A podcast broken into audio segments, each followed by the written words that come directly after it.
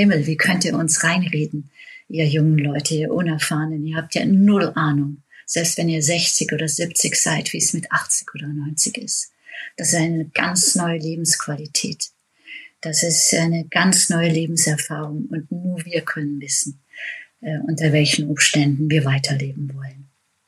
Ihr könnt es nicht für uns entscheiden. Deswegen selbstbestimmt sterben, ja, gerade auch im Alter.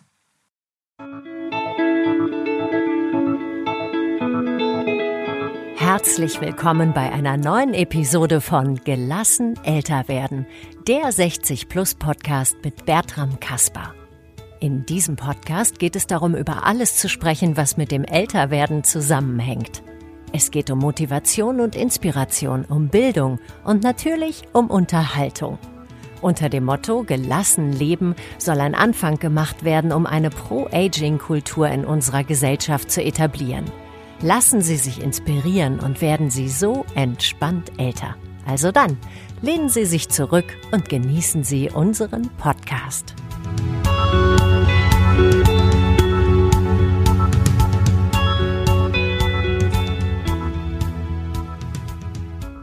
Ja, herzlich willkommen zu einer neuen Episode meines Podcastes Gelassen älter werden. Heute möchte ich mit äh, Susanne Viola Renninger über ein Thema sprechen, das wir überschrieben haben, selbstbestimmt sterben auch im Alter. Wir wollen versuchen, eine differenzierte Haltung darzustellen zum Thema sterben wollen, sterben können und sterben dürfen. Herzlich willkommen, Frau Renninger. Ja, vielen Dank, Herr Kasper und herzlich willkommen an alle, die uns zuhören. Ja, genau. Sie haben ein spannendes Buch geschrieben. Mein Vater, der hat mich darauf aufmerksam gemacht. Das heißt, wenn Sie kein Feigling sind, Herr Pfarrer, Werner Grisi hilft sterben. Und ich glaube, wir müssen dazu ein bisschen was erklären und ich will das mal versuchen. Grundlage Ihres Buches sind unzählige Gespräche mit Werner Grisi. Werner Grisi ist ein Schweizer Freitodbegleiter. Er hat schon viele Menschen in den Freitod begleitet und hat noch mit mehr Menschen über das Thema gesprochen. Sie selbst haben eingeschoben philosophische, theologische und soziologische Passagen, um den Lesenden die mit der Diskussion um das Recht auf selbstbestimmtes Sterben verbundenen Grauzonen und den emotionalen Widersprüchen reflektierbar und erlebbar zu machen. Und sie schreiben, und das war für mich ein neues Thema, zum Thema Altersfreitod.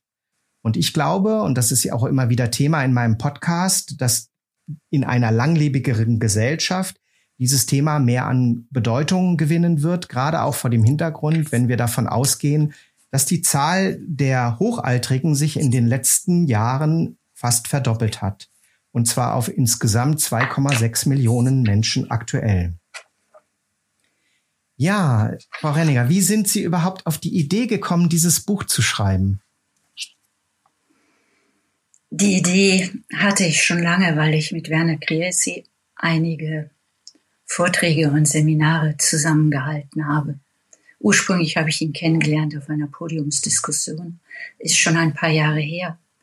Aber dann wirklich der Anlass, dieses Buch tatsächlich zu schreiben, war der Tod meines Vaters 2020 in Deutschland und kurz darauf der Tod meiner besten Freundin äh, in der Schweiz. Und mhm. äh, diese äh, sehr intensiven Ereignisse oder Erlebnisse, die so unterschiedlich waren, ähm, haben mich dazu veranlasst, dann tatsächlich mit dem Buch anzufangen und Werner Krisi anzurufen, ob wir eben nicht gemeinsam unsere schon lang gehegte Idee in die Tat umsetzen wollen. Mhm.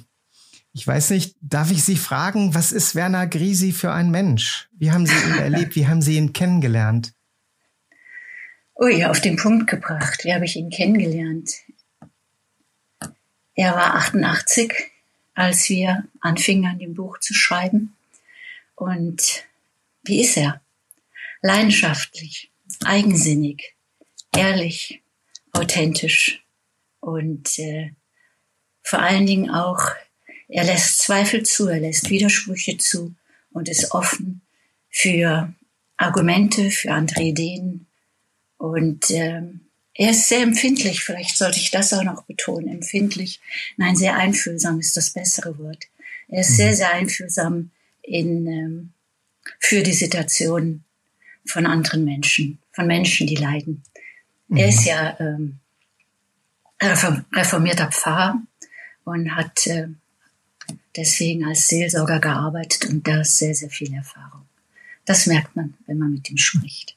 Mhm. Vielleicht nochmal, ja, nochmal ein wichtiges, eine wichtige Beschreibung. Er ist kein Dogmatiker. Mhm. Für ihn ist nichts schwarz-weiß. Das ist etwas, was mir gefallen hat. Ja. Genau, das finde ich kommt auch total gut in dem Buch zum Auf Ausdruck. Also für mich als der, der es gelesen hat und auch ähm, in den Zitaten, weil Sie haben ja Zitate eingebaut von ihm, in dem, wie er über diese Themen spricht und was er erzählt über die Menschen, die er begleitet hat. Und ähm, genau, ich kann das nur bestätigen in Ihrer Beschreibung, dass mir das genauso vorkommt, ähm, wie Sie ihn beschreiben.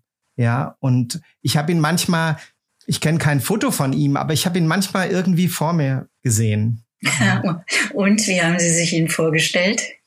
Wie ein wirklich ein ein ein schlanken, ähm, äh, ja drahtigen, äh, trotz seines Alters Mann, der, der so eine ja, Ruhe und Gelassenheit oder ich, ich hatte auch oft das Bild, so eine innere Weisheit ausstrahlt. Ja, das stimmt, aber manchmal auch eine innere Wut. ähm, was äh, die Drahtigkeit betrifft.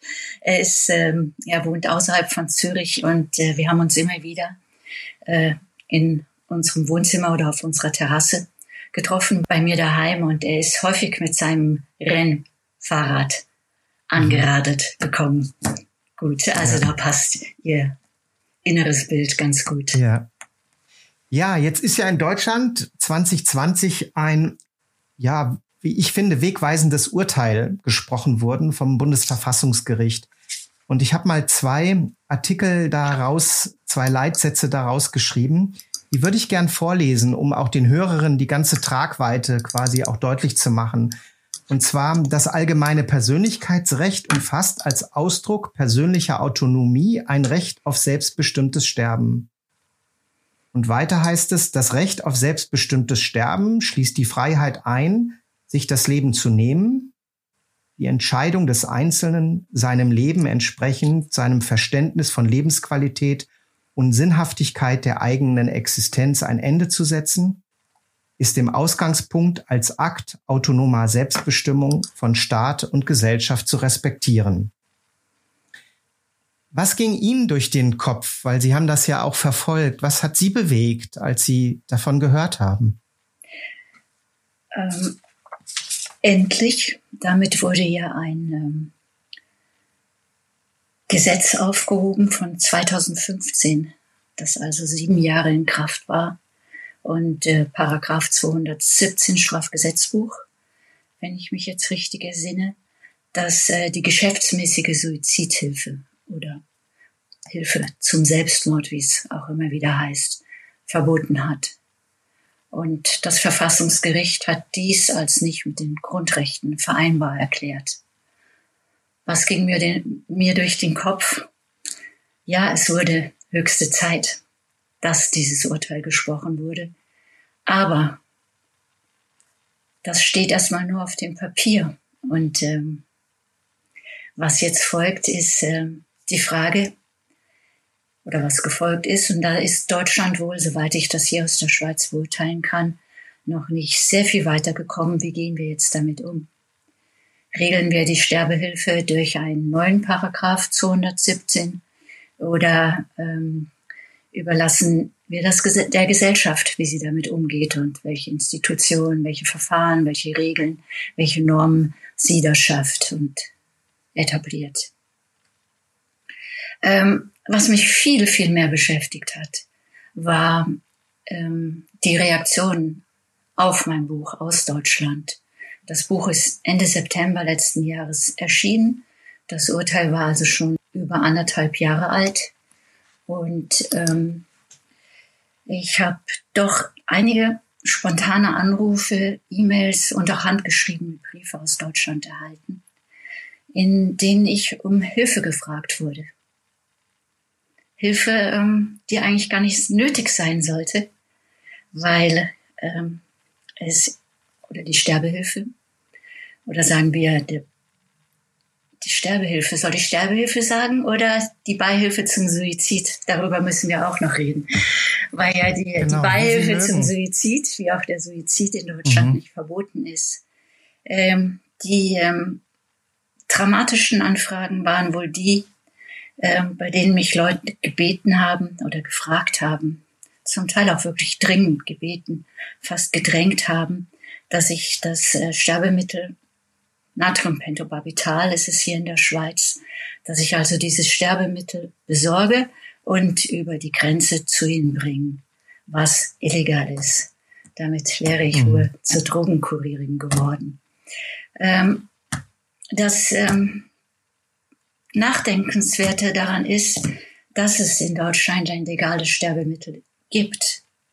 Das ist aber erstens nicht sehr bekannt und zweitens, ähm, was eben noch viel dramatischer ist, das habe ich durch diese Zuschriften und Anrufe erfahren, dass äh, viele Menschen, die über ihr Sterben nachdenken und wirklich in Not sind, mit ihren behandelnden Ärzten und vielleicht auch Therapeuten und auch ihrer Familie sehr häufig nicht über dieses Thema reden können, sich also alleingelassen fühlen, hilflos fühlen und aus diesem Grund eben mich, eine fremde Autorin oder Philosophin aus der Schweiz anrufen und um Dinge fragen, die in Deutschland nicht verboten sind. Mhm. Mhm. Ja, Sie benutzen um das Thema nochmal aufzugreifen, was Sie genannt haben, wie schwer es ist, darüber zu sprechen. Sie benutzen in Ihrem Buch ein Bild, nämlich dass die Menschen, die eher sozusagen offen für dieses Thema sind und die eher verschlossen für dieses Thema sind, dass die wie auf zwei Planeten leben. Also quasi, dass es ihnen schwer, so habe ich das zumindest verstanden, fällt, eine überhaupt einen Gesprächsfaden aufzugreifen, um ähm, über das Thema wirklich frei sprechen zu können. Und ich selbst habe gerade gestern auf einer Feier die Erfahrung gemacht, als ich erzählt habe, dass wir beide quasi heute über dieses Thema sprechen, wie schnell die Emotionen hochgegangen sind und wie schnell im Grunde ja deutlich wurde, was Sie beschrieben haben in diesem Bild. Ähm, ich auf dem einen Planet, der offener ist, was dieses Thema angeht und selber gerade Mitglied bei Sterbehilfe Deutschland geworden ist und anderen, die quasi aus einer anderen Perspektive das betrachten und ähm, ja, das stark betonen, dass quasi die Hürden überhaupt für die Möglichkeit, den Freitod zu wählen, den selbstbestimmten, dass die sehr hoch gesetzt werden, auch jetzt in der gesetzlichen Umsetzung des Urteils. Und die Frage ist ja, wie geht ein gutes Gespräch darüber? Wie lässt sich das Thema öffnen, ähm, so dass die Menschen äh, eben sich nicht, und ich ähm, benutze mal bewusst das Wort, ähm, dass die Menschen sich nicht damit quälen müssen oder den Ausweg suchen müssen, mit jemand Wildfremden darüber zu reden. In diesem Kapitel, auf das Sie anspielen, über die beiden ähm, Planeten, ging es um äh, diesen äh, gewaltigen Begriff der Menschenwürde. Und äh, darum, dass eben sowohl die Befürworter wie auch die Gegner der, wir sagen immer noch Sterbehilfe, des, ähm, der Hilfe zum Freitod, ähm, mit dieser, mit diesem äh, starken Begriff argumentieren. Die einen sagen, äh, es ist äh, gegen die Menschenwürde, äh, keine Hilfe zu leisten beim äh, Freitod oder beim gewünschten Suizid. Die andere Hälfte sagt oder auf dem anderen Planeten sagen die Vertreter, nein, es ist, äh, es verstößt gegen die Menschenwürde, wenn Hilfe geleistet wird. Und immer wenn mit der Menschenwürde hantiert wird, ist es wie ein, wie ein Schlusspunkt aus, vorbei. Mhm. Äh, da kann man ja fast gar nichts mehr sagen. Wer will schon was gegen die Menschenwürde machen? Und ich denke, mit so großen Begriffen solle man warten und sich äh, gegenseitig zuhören ausreden lassen. Ähm, ich würde auch nicht sagen, dass Sie auf einem der beiden Planeten sind, weil dann wären Sie erstarrt mhm. und würden ablocken und nicht zuhören. Weil durch unsere Vorgespräche habe ich ja erfahren, dass Sie da auch einen langen Weg zurückgelegt haben, bis zu diesem Punkt, an mhm. dem Sie sind. Also falls sie überhaupt jemals auf so einem Planeten waren, dann, äh, dann sind sie ziemlich schnell doch ähm, aus dessen Sphären herausgetreten und haben, haben zugehört. Und das Wichtigste oder etwas sehr Wichtiges, und das ist auch, sagen wir mal, das Prinzip meines Todes ist, meines Buches, das Prinzip mhm. meines Buches, nein, noch nicht das Prinzip meines Todes, das Prinzip meines Buches ist, ähm, nicht zu abstrakt und nicht, wie gesagt, mit zu großen Worten darüber zu diskutieren, sondern sich ähm, einzudenken, einzufühlen in die Lebenssituation von Menschen, die sich für den Freitod entschieden haben oder auch für Menschen, die sich gegen den Freitod entschieden haben. Also für beides. Also bevor man pauschal und auf abstrakter Ebene und prinzipiell, vielleicht sogar mit der Bibel oder mit irgendeiner anderen Schrift in der Hand, dafür und dagegen in jeder Situation argumentiert, sollte man sich einlassen auf die Erlebnisse von Menschen, äh, die direkt oder indirekt damit konfrontiert waren oder sind. sind. Und deswegen gibt es in dem Buch auch äh, viele Berichte oder Erzählungen von Menschen, die eben mit ähm, der Hilfe von einer Sterbeorganisation in der Schweiz sterben wollten und tatsächlich dann noch sterben und von Menschen, die sich ähm, während des Prozesses äh, mit Exit dann doch dagegen entschieden haben. Und ich denke, wenn man sich mhm. wirklich mit den Menschen auseinandersetzt oder sich wirklich einlässt, ihnen wirklich zuhört, im Fall meines Buches die Kapitel wirklich liest, dann ändert das vielleicht den Standpunkt und man fängt an, ähm, die Füße von dem eigenen Planeten zu lösen. Ja. Mhm. Und oft ist es auch so, ähm, in dem Buch gibt es ein Kapitel, das heißt, glaub niemanden, der vom Schreibtisch aus philosophiert. Also allgemeiner gesprochen, glaub niemanden, der vom seinem Schreibtisch aus dogmatisiert oder, oder urteilt. Ähm, und oft ist es deswegen auch so, wenn jemand seinen Schreibtisch verlassen muss, weil er selber betroffen ist oder ein naher Angehöriger mit einer Situation, äh, in der sich eventuell die Sterbehilfe empfehlen könnte, dann denken die Leute oft sehr anders. Mhm. Mhm. Ja, und wenn ich das mal so persönlich sagen darf, mich hat das unheimlich berührt, die Beispiele in Ihrem Buch, weil dort quasi die ganze verantwortliche und tiefe Auseinandersetzung bei den Menschen, die überlegen, eben für sich den selbstbestimmten Freitod zu wählen, deutlich wird. Ähm, ich habe keinen Menschen wahrgenommen, der in ihrem Buch eine Rolle spielt, der damit leichtfertig umgeht, ähm, sondern ich hatte immer den Eindruck, da findet ein tiefer Prozess statt, der auch gerade wenn es um eine lebenslimitierende Erkrankung ist, lange vorher auch stattgefunden hat, bis überhaupt diese Option gedacht wird, sich eventuell mit dem Freitod zu beschäftigen. Und ähm, ich glaube, in dem, was Sie gerade auch gesagt haben, dass es eben um das Zuhören geht, um einen Raum zu öffnen, dass es sprachbar wird, was uns Menschen im Angesicht unserer Endlichkeit beschäftigt, ähm, dass das eben ein ganz wichtiger Aspekt ist, den wir ja gerne ähm, ja, umschiffen, ist mein Eindruck an vielen Stellen. Niemand will sich mit der eigenen Endlichkeit beschäftigen.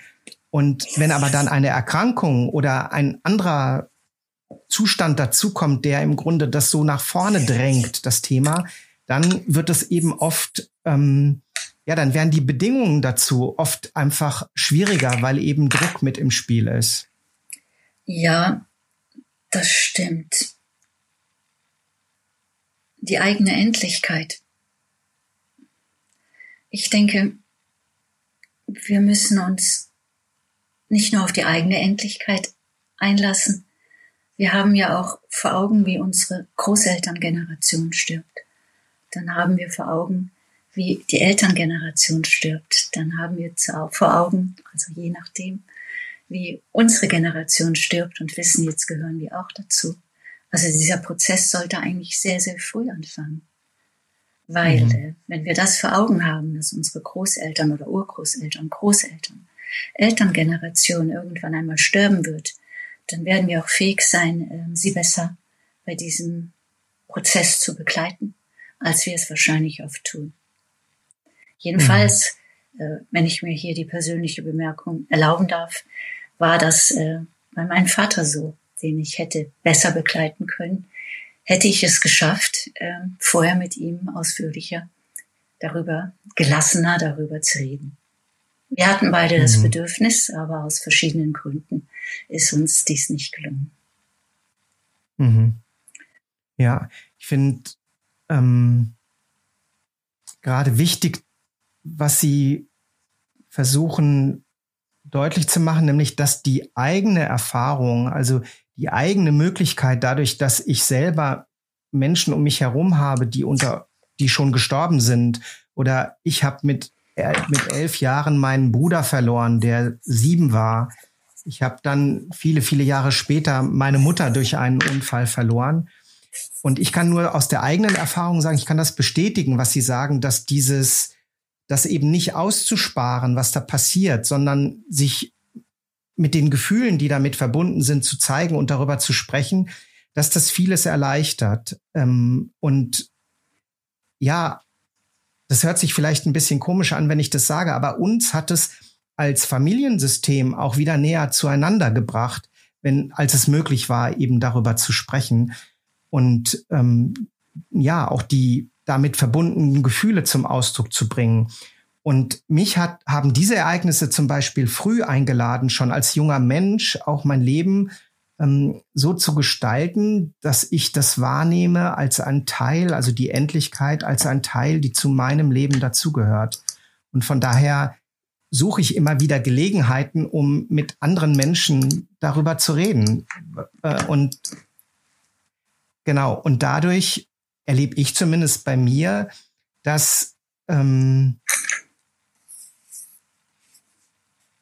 ja, ich ein ähm, ich weiß nicht, ob offen das richtiges Wort ist, aber ich bilde mir ein, ich bekomme dadurch einfach einen offeneren Umgang mit diesem Thema. Und was ist Ihre Erfahrung, wenn Sie in Deutschland mit Menschen über das Sterben oder die Endlichkeit reden? Das ist ja noch das eine, über das Sterben zu reden, aber über den Sterbewunsch zu reden und darüber mhm. zu reden, dass äh, man eventuell den Freitod wählen möchte und dafür Hilfe braucht. Das ist ja noch mal schwieriger. Genau. Ja, ich habe das ja in der eigenen Erfahrung auch erlebt und von daher ähm, habe ich das mit den Menschen, die mit davon betroffen waren, die mit da äh, beteiligt waren, habe ich erlebt, dass es geht, ähm, da offen auch über den Sterbewunsch zu sprechen und ähm, auch zu schauen, welche Möglichkeiten gibt es und sich darüber zu informieren. Und ich bin bei den Menschen, die quasi ähm, das Thema an sich ranlassen, da bin ich auf unheimlich viel Offenheit und Verständnis gestoßen. Und bei den Menschen aber eher, die quasi, wie soll ich das sagen, das nicht so nah an sich ranlassen. Sie haben das ja gerade nochmal beschrieben, auch mit der Endlichkeit. Da mache ich die Erfahrung, dass es viel, viel schwieriger ist. Da erlebe ich das manchmal mit diesen zwei Planeten, ähm, was wir vorhin hatten.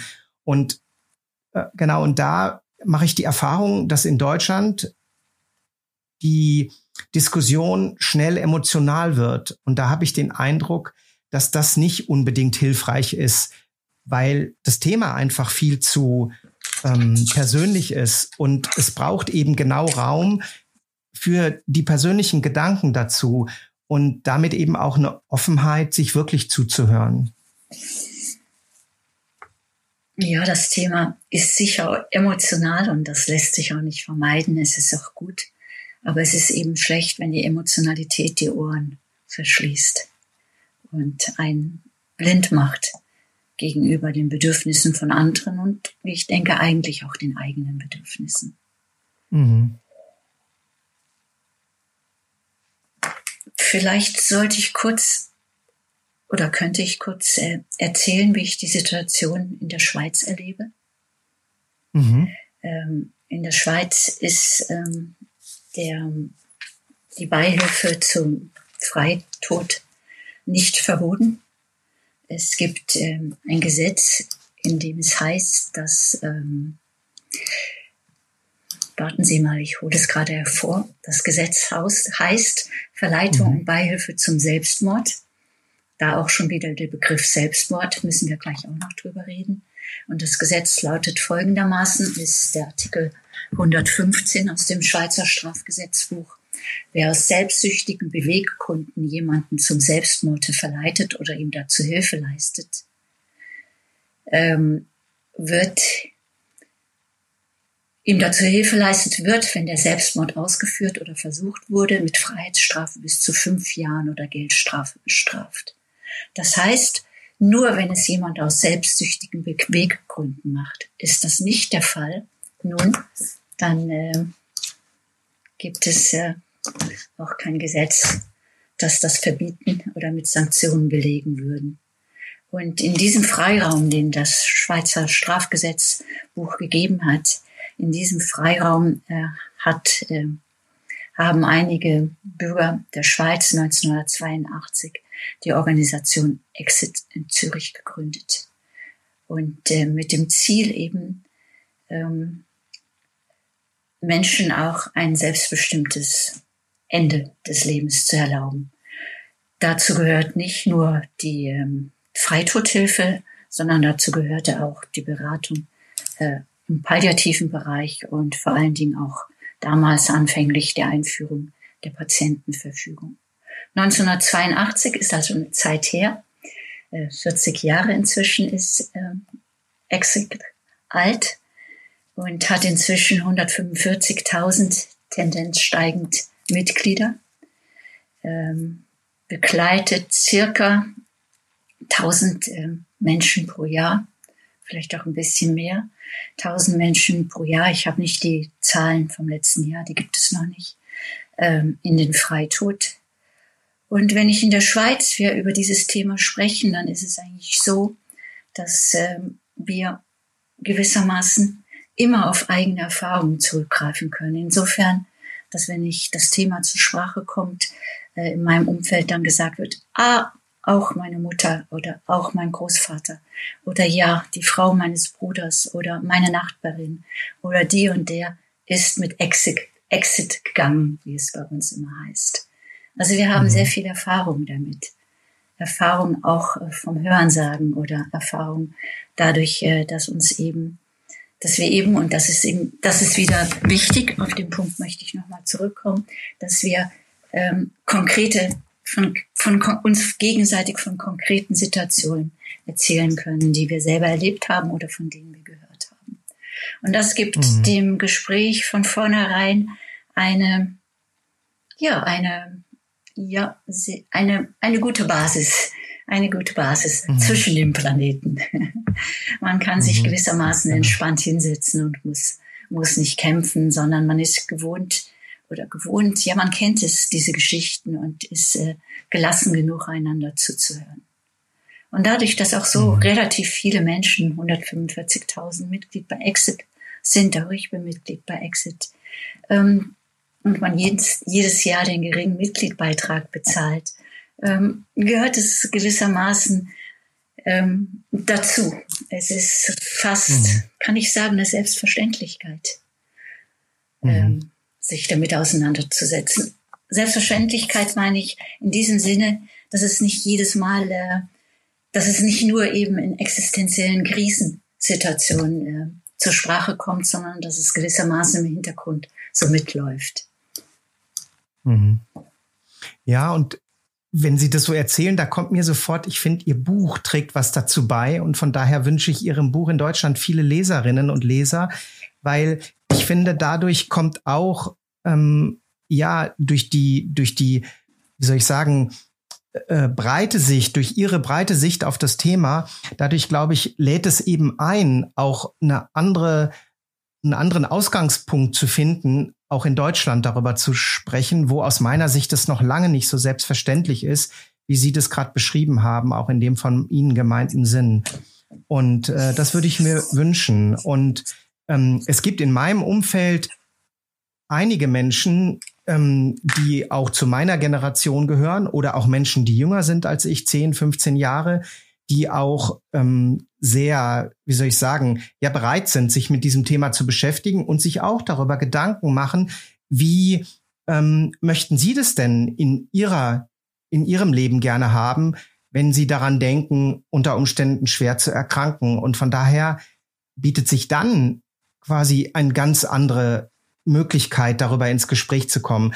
Und für mich ist das jedes Mal ähm, wie nochmal auch eine ja eigene Bewusstmachung quasi dieses Themas und auch die Bestätigung dafür, dass ich damit nicht leichtfertig umgehe, sondern dass ich versuche, damit sehr verantwortlich umzugehen.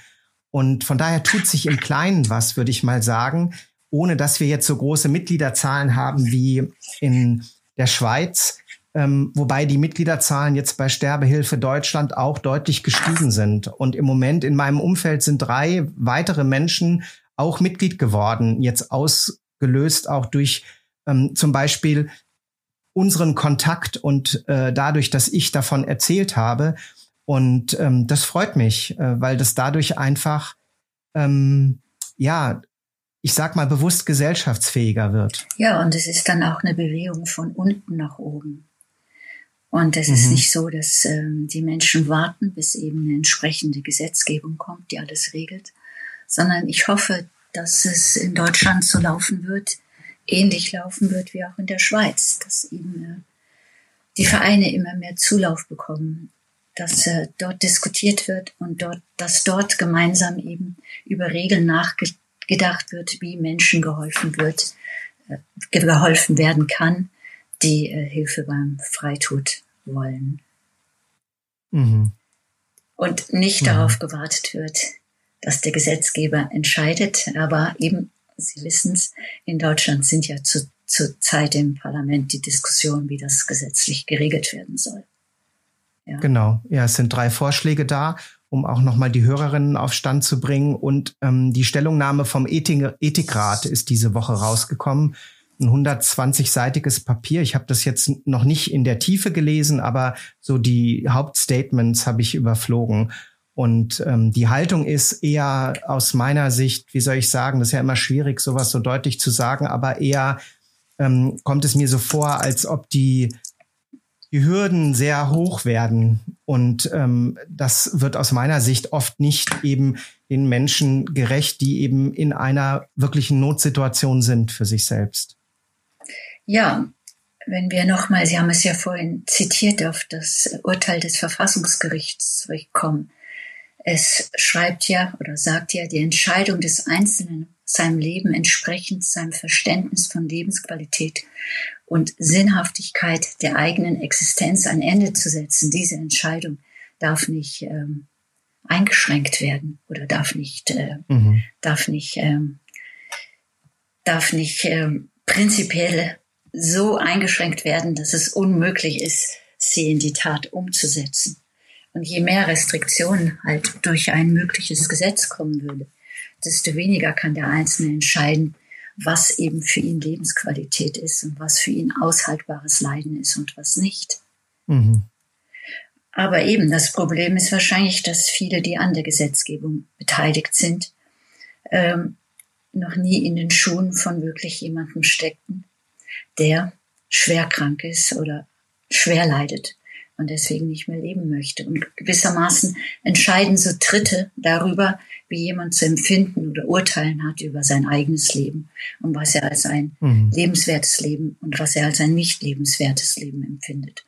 Und das Verfassungsgericht mhm. hat ja gerade beurteilt, dass äh, diese, ähm, diese,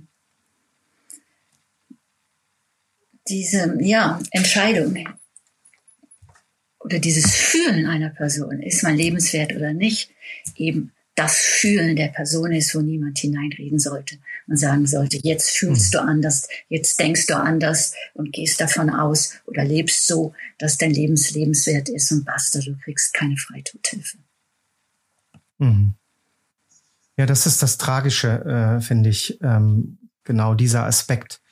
Ähm, und das eben bei Menschen, die in, ja, ganz schwierigen Krisen sind ähm, aufgrund ähm, ihrer Situation. Und ja kaum in der Lage sind, ähm, wie soll ich sagen, äh,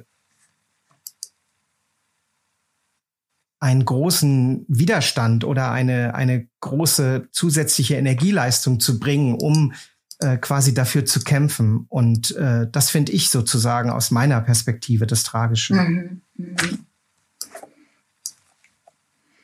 Und verbunden auch mit dem, ähm, mit der Gefahr, dass dann Wege gesucht werden, die eben die viele Risiken bergen.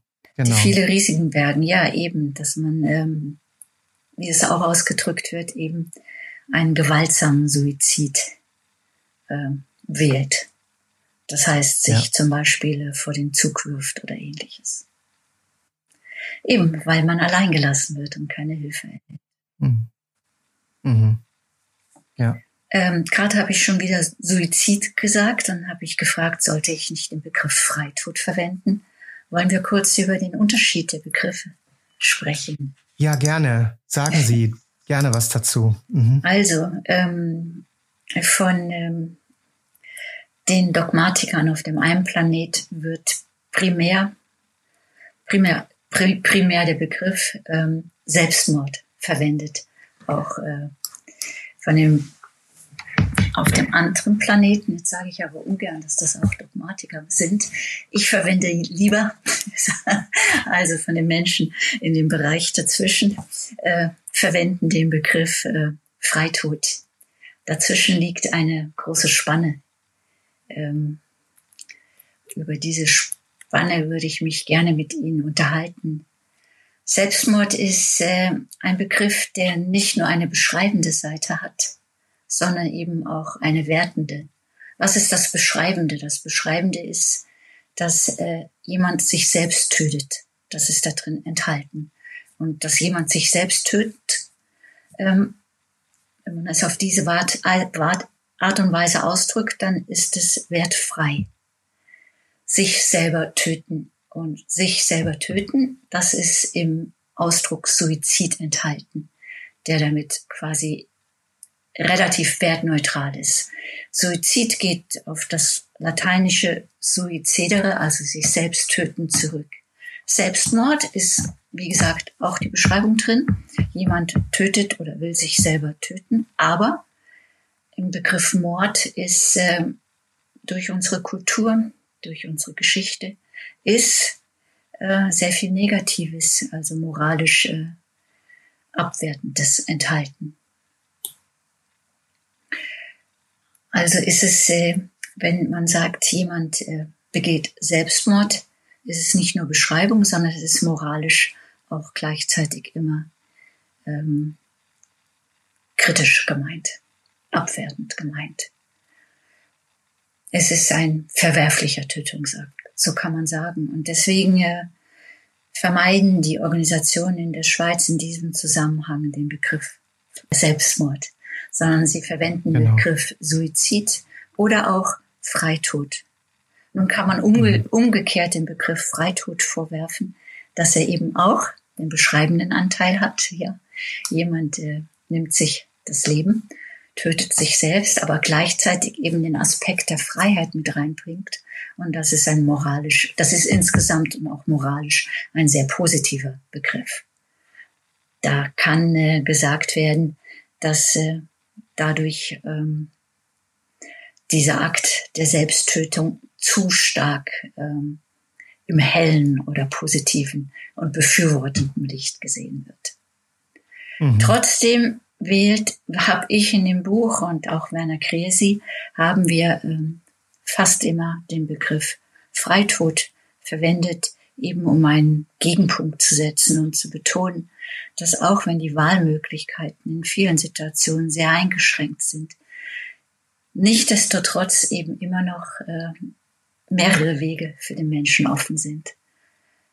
sei es nur eben ganz ohne Hilfe zu sterben oder mithilfe der Palliativmedizin zu sterben oder eben mit ähm, Sterbefasten zu sterben oder eben auch mit dem äh, assistierten Freitod. Insofern, ähm, auch wenn die Freiheit nicht absolut ist, so ist doch immer noch eine gewisse äußere Freiheit da und die innere Freiheit eben, die gegeben ist, zwischen mhm. den Möglichkeiten der äußeren Freiheit zu entscheiden. Die ist auf jeden Fall vorhanden. Deswegen der mhm. Begriff Freitod. Was denken Sie, wenn Sie den Begriff Freitod hören, der ja in Deutschland nicht unbedingt üblich ist? Mhm. Ich habe ja viel mit meinem Vater darüber gesprochen, über dieses Thema. Und für uns passt beide der Begriff Freitod, eben weil er positiv konnotiert ist, weil er eben die Freiheit dazu ähm, betont. Und das ist mir sympathisch, weil ich auch diesen Begriff selbstbestimmtes Sterben gut finde, ähm, wo es eben um die Selbstbestimmung geht und darüber entscheiden zu können, wie, wie ähm, ich quasi ja sterben möchte.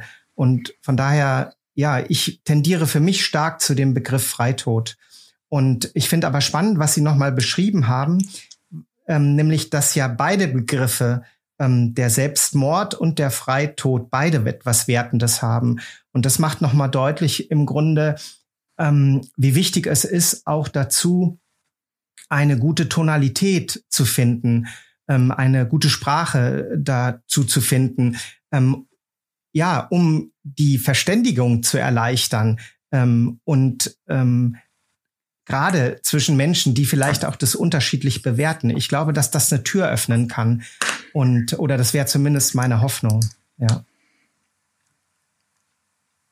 Was wir halt ähm,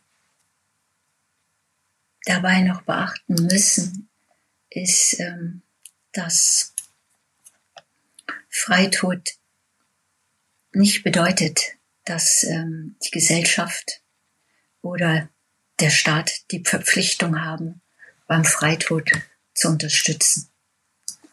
Das betont ja auch äh, das Bundesverfassungsgericht in mhm. dem Urteil von 2020, äh, in dem es schreibt, ich kann es jetzt nur paraphrasieren, ich habe es nicht vor mir, in dem es sagt, dass niemand verpflichtet werden kann. Äh, Freitodhilfe, den Begriff verwendet es nicht, äh, sondern Suizidhilfe zu leisten. Hm? Mhm. Also durch dieses Urteil des Verfassungsgerichts ist eigentlich alles zurück in die Hände von uns allen gegeben, ähm, da eine Lösung zu finden. Wir können nicht nach dem Staat rufen, hm, und ich hoffe, das mhm. wird auch nie sein, der dafür sorgt, dass wenn wir sterben wollen, dass dann auch äh, ein gesetzliches Verfahren vorgesehen wird, noch eben sollte der Staat uns reinreden, wenn wir uns dafür entscheiden, sondern die Gesellschaft oder alle Beteiligten müssten gemeinsam Regeln finden dafür. Und ich denke, die wichtigste mhm. Regel, wenn ich das hier kurz einfügen darf, in der Schweiz ist, die wichtigste Regel, also das Verfahren, was sich hier etabliert hat, bei, den, bei der Sterbehilfeorganisation Exit zum Beispiel, die die größte ist, ist, dass ähm, drei Gruppen, sage ich es mal, oder Instanzen beteiligt sind. Das ist der Arzt oder die Ärzte, die Ärztinnen und Ärzte. Äh, das sind die Betroffenen und ihre Familien, ihre Angehörigen und ihr Umfeld, ihr persönliches.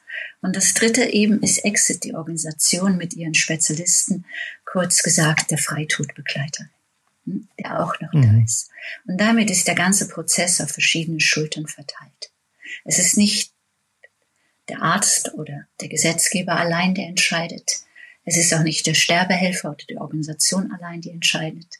Es ist auch nicht der Angehörige oder der Betroffene selber, der es allein entscheidet, sondern es ist ein Prozess, bei dem äh, viele engagiert und äh, ja, soweit ich es erlebt habe, alle sehr einfühlsam und nach bestem Wissen und Gewissen gemeinsam einen Weg suchen. Mhm. Und ich hoffe, dass sich die Sterbehilfeorganisation in Deutschland auch in diese Richtung entwickeln können und der Gesetzgeber ihnen nicht zu enge Schranken setzen wird. Mhm. Ja, genau. Das ist auch meine Hoffnung auf jeden Fall. Und äh, wobei die Tendenz im Moment von dem, was ich gelesen habe, ähm, leider in eine andere Richtung geht. Und mal schauen, ähm, wie sich dann die Sterbehilfeorganisationen auch dazu verhalten. Frau Heininger, ich würde gerne noch mal über dieses Thema, was ich ja quasi das erste Mal wirklich bewusst wahrgenommen habe, Altersfreitod sprechen. Ähm, mein Podcast heißt ja gelassen älter werden und ähm, ich hatte eingangs gesagt, unsere Gesellschaft wird immer langlebiger. Und wenn man sich anschaut, die Suizidraten von über 65-Jährigen und auch die von über 80-Jährigen im Vergleich zur Gesamtbevölkerung, dann sind die Zahlen hoch. Und es wird vermutet, dass es dazu eine große Dunkelziffer gibt. Sie haben gerade das Sterbenfasten schon angesprochen. Und Sie schreiben auch in Ihrem Buch von einem Beispiel, äh, wo Werner Grisi einen über 80-jährigen Mann begleitet und wo Sie selbst als sogenannte Zeugin, und vielleicht können Sie dazu auch noch mal was sagen, eine 90-jährige Dame begleitet haben. Und ich würde gerne noch mal wissen, wie ähm, Ihre Sicht darauf ist, auf dieses Thema und ähm, was Sie glauben, was da ein guter Weg sein könnte. Der Titel Ihres ähm, Ihrer Sendung wird er heißen ähm, Selbstbestimmt sterben, auch im Alter mit Fragezeichen? Oder haben Sie Ausrufezeichen vorgesehen? Ich habe beides ein Ausrufezeichen und ein Fragezeichen. Gut, dann plädiere ich hier mal für ein Ausrufezeichen. Ich würde schreiben oder sage Gut. jetzt mal, selbstbestimmt sterben, ja. gerade auch im Alter. Warum ja. sollte gerade ein äh, alter, lebenserfahrener Mensch, der das Leben gelebt hat und das Leben kennt, warum sollte gerade solcher Mensch im nicht selber entscheiden können, oder dürfen, wie er sterben will oder soll. Ja, es mhm. stimmt, ähm, die ähm, Sterbehilfe, Suizidhilfe fokussiert meistens auf äh, Menschen mit terminalen Erkrankungen. Und tatsächlich ist es auch so bei Exit, rund 40 Prozent derjenigen, die mit Exit äh, in den Tod gehen, haben terminalen Krebs. Und ich weiß, dass äh, auch in Deutschland oder soweit ich weiß, geht auch in Deutschland die Diskussion dahin, dass äh, Sterbehilfe nur für diese Menschen erlaubt äh, sein sollte. Und äh, das ist ein Problem. Gerade da sind wieder die alten mhm. Menschen ausgeschlossen. Und in meinem Buch gibt es ein Kapitel, das ist überschrieben mit äh, äh, Die Jungen sollen das Maul halten. Das ist auch ein mhm. Zitat von meinem Gesprächspartner Werner Kriesi, der sich äh, darüber echauffiert, dass eben 30, 40, 50-Jährigen, die äh, im Moment das Sagen haben, die äh, quasi auf, äh, sagen wir, die 40, 50-jährige Ärztinnen und Ärzte, die auf dem Höhepunkt ihrer Karriere sind, entscheiden, wer mit Hilfe äh, der Freitodhilfe sterben darf und wer nicht. Weil seine Meinung ist, und er ist ja jetzt 90 geworden vor ein paar Tagen, seine Meinung mhm. ist, Himmel, wie könnt ihr uns reinreden, ihr jungen Leute, ihr Unerfahrenen, ihr habt ja null Ahnung, selbst wenn ihr 60 oder 70 seid, wie es mit 80 oder 90 ist. Das ist eine ganz mhm. neue Lebensqualität. Das ist eine ganz neue Lebenserfahrung und nur wir können wissen, äh, unter welchen Umständen wir weiterleben wollen. Ihr könnt es nicht für uns entscheiden. Deswegen selbstbestimmt sterben, ja, gerade auch im Alter. Mhm. Mhm. Ja, ich greife Ihre Anregung auf. Ähm, ich habe nämlich genau die gleiche Meinung. Und gestern zum Beispiel in diese äh, Diskussion kam dann auch das Thema eines ähm, ja, 90-jährigen Vaters äh, beziehungsweise einer 90-jährigen Mutter zur Sprache. Und da fand ich spannend in der Diskussion, dass sich das dort gelöst hat. Also plötzlich war das in Ordnung, äh, Sterben, Fasten zu machen. Ähm, also und diesen Wunsch auch dieser 91-jährigen Mutter zu akzeptieren. Da gab es eine Wendung im Gespräch und ähm, das fand ich schon mal, wie soll ich sagen, eine ähm, ja eine positive Erfahrung, dass eben dort von ungefähr 60-Jährigen, die da saßen, niemand das ähm, sich aufgeschwungen hat, das besser zu wissen als die Frau, die in dieser Situation war. Sie war aber nicht anwesend, diese Frau. Nein. Nein, die ist gestorben, ja. Mhm. Nun ist, mhm. äh, ja, Sterbefasten ein Weg, der, glaube ich, auch in Deutschland schon anerkannter und etablierter ist. Es gibt dazu auch mhm. Viele Publikationen, die gewissermaßen anleiten oder erklären, erzählen, wie es geht. Und ja, auch das ist ja selbstbestimmtes Sterben. Und äh, genau. nicht jedem ist es aber gegeben, diesen Weg zu wählen. Und äh, die Sterbehilfe, die assistierte Freitod, ist ähm, ein zusätzlicher Weg, den man gehen kann, der eben jetzt noch verschlossen ist. Mhm. Nicht gesetzlich im Moment, aber eben faktisch, praktisch in den meisten Fällen. Ja. Ja. Ja. Ich habe noch nicht geantwortet auf Ihre Frage zu meiner, zu meinem Erlebnis als Zeugin. Ja, genau. Ähm, was war Ihre Frage dazu? Ich habe sie nicht mehr im Kopf. Genau, die Frage war, dass Sie nochmal den Hörerinnen und Hörern sagen, was eine Zeugin ist in dem Sterbebegleitungsprozess in der Schweiz. Das ist ja eine ganz besondere Rolle, so wie ich das verstanden habe. Ich glaube, eine Rolle, die gar nicht mal oder nur sehr selten äh, eingenommen werden muss.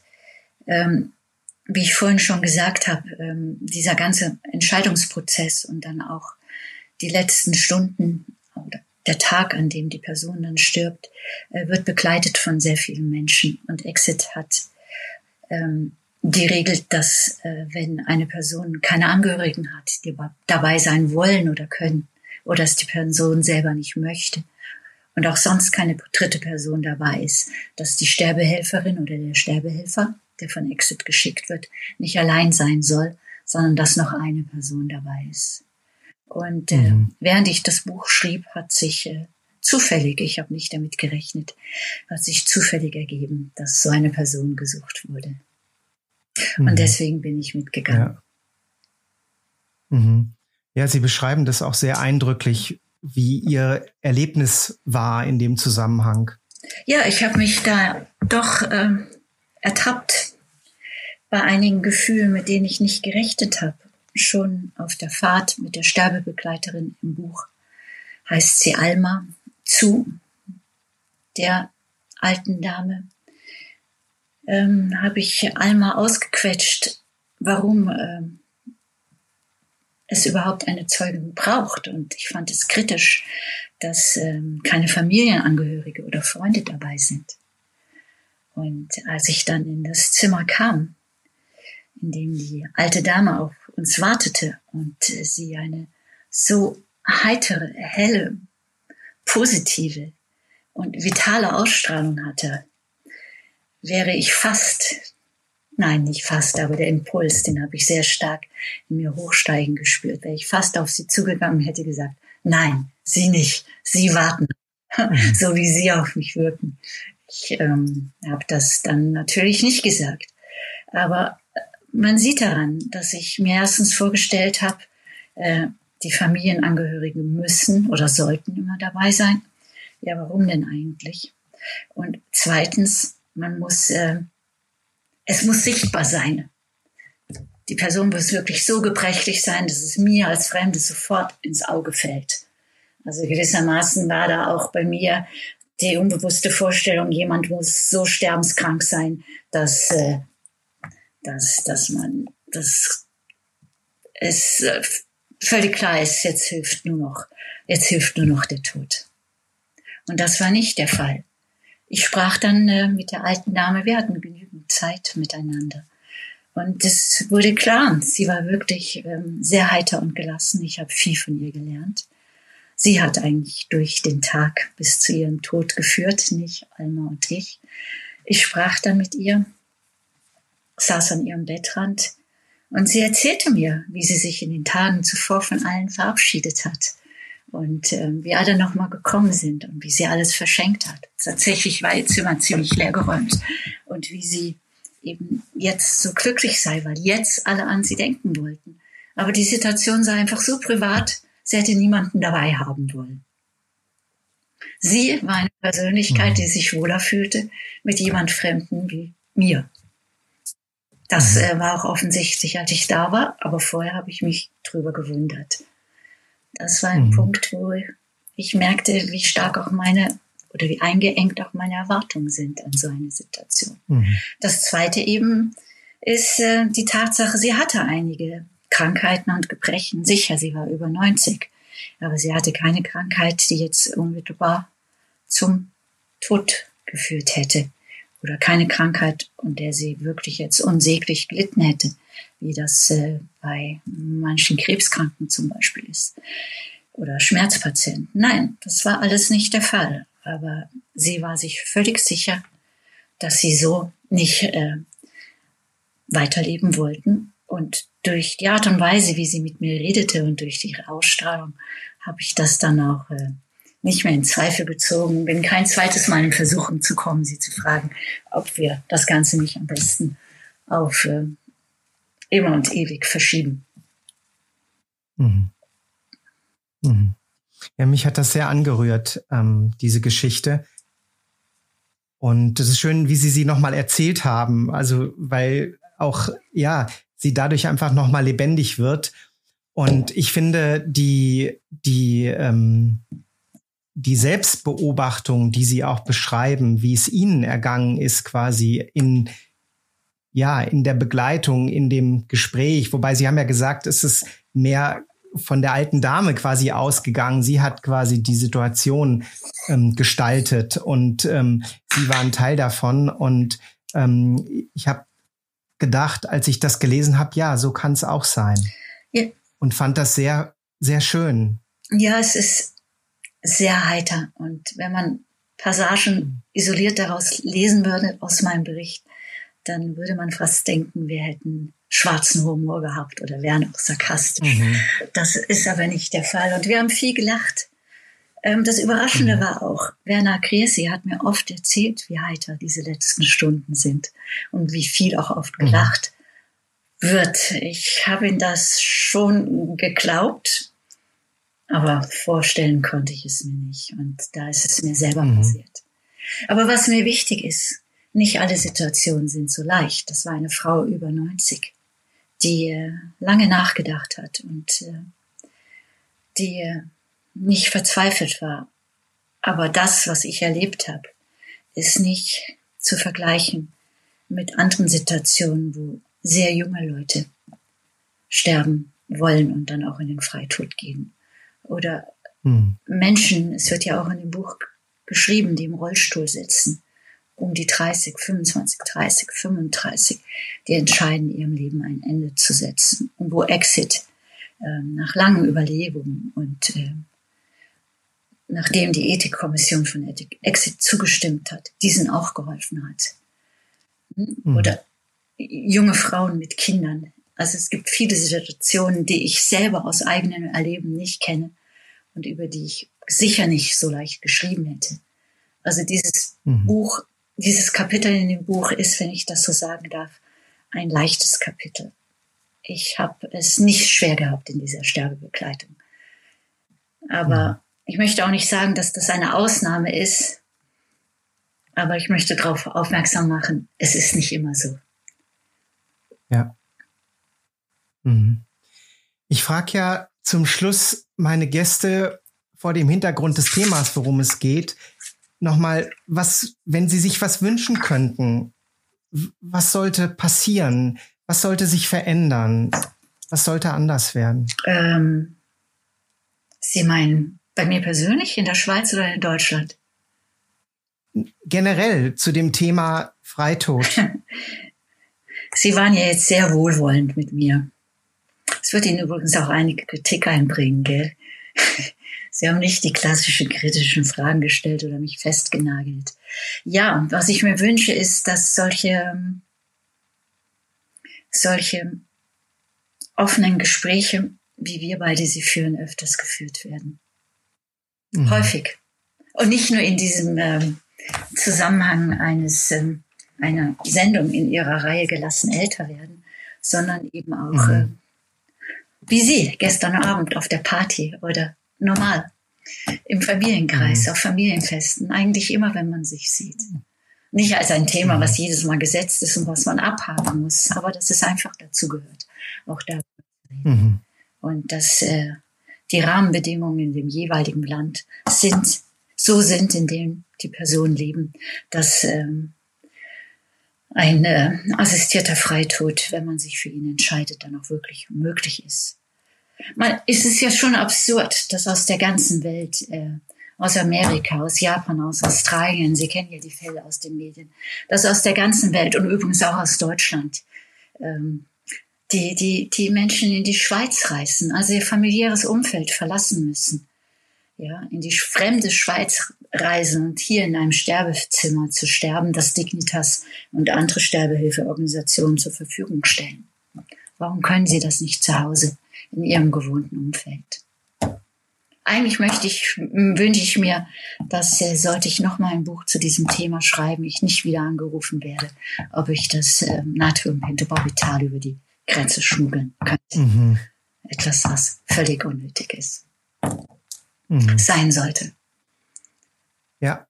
Mhm.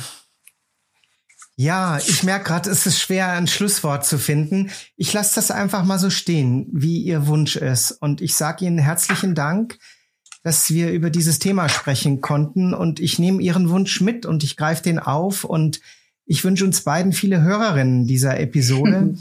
und genau, und ich sage herzlichen Dank, ähm, Frau Renniger. Und ja, lassen Sie uns beide weiter dranbleiben ähm, und schauen, dass sich da was verändert. Ja, herzlichen Dank, Herr Kasper, und herzlichen Dank an alle, die uns zugehört haben und äh, in den großen, weiten Raum zwischen den Planeten kommen. Genau. Dankeschön. Tschüss. Ciao. Ciao, Herr Kasper. Ciao an alle Zuhörerinnen. Herzlichen Dank fürs Zuhören. Das war's heute auch schon mit dem Hörmagazin für Menschen in der dritten Lebensphase. Wenn es Ihnen gefallen hat, abonnieren Sie unseren Podcast auf der Homepage www.gelassen-älter-werden.de finden Sie unser Magazin und weitere Informationen. Noch mehr von uns gibt's übrigens auf YouTube, Facebook und Instagram. Über Rückmeldungen und Anregungen freuen wir uns immer. Und empfehlen Sie uns gern weiter, denn welcher Silver Ager möchte nicht inspiriert und gelassen älter werden? Bleiben Sie gesund und gelassen und bis zum nächsten Mal, sagt Ihr Bertram Kasper.